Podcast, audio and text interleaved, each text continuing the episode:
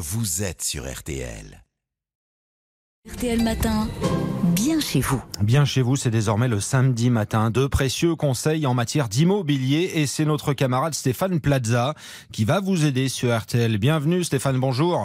Bonjour et je suis ravi d'être avec vous. Alors Stéphane, le premier dossier sur la table, ce sont ces taux d'intérêt au plus bas. Il n'y a jamais eu autant de propriétaires en France, mais il y a quand même des points à vérifier avant de se lancer. hein. Oui, avant d'acheter un premier achat, il faut d'abord connaître sa capacité réelle de financement. Première étape donc, avant même de commencer sa recherche, c'est d'aller voir sa banque ou un courtier au choix.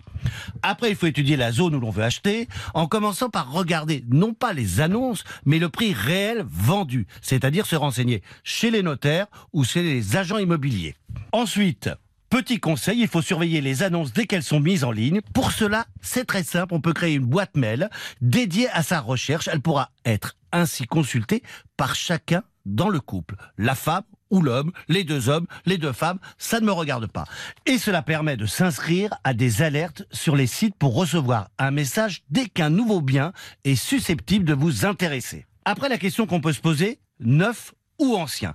Les logements neufs vous permettent d'emménager immédiatement et sont mieux isolés et bénéficient des dernières normes et surtout moins de frais de notaire, 2 à 3% alors que dans l'ancien, c'est 8% Évidemment, dans l'ancien, on est plus central, centre-ville. Mais il peut avoir quelques frais inattendus, quelques travaux, mais ça, ça fait du bien aussi de faire quelques travaux. Ça occupe le dimanche.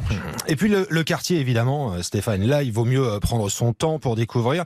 Vous avez des astuces pour les auditeurs pour essayer de juger d'un quartier avant de se lancer? Alors, pour juger le potentiel immobilier d'un quartier, il faut prendre en compte l'environnement architectural existant, les potentialités de construction neuve à venir ou les projets d'amélioration prévus.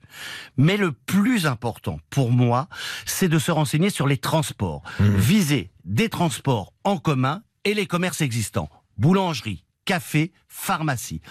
On dit souvent, les agents immobiliers, la seule chose qui compte, c'est l'emplacement, l'emplacement. C'est la maxime de l'agent immobilier. Le seul critère qui fait le prix, c'est en général, c'est l'adresse. Aussi, pour bien estimer, il est essentiel de connaître la ville ou le quartier, voire la rue, dans les grandes villes, où les prix peuvent varier d'un immeuble à l'autre, d'un trottoir à un autre. La qualité de la construction, l'exposition.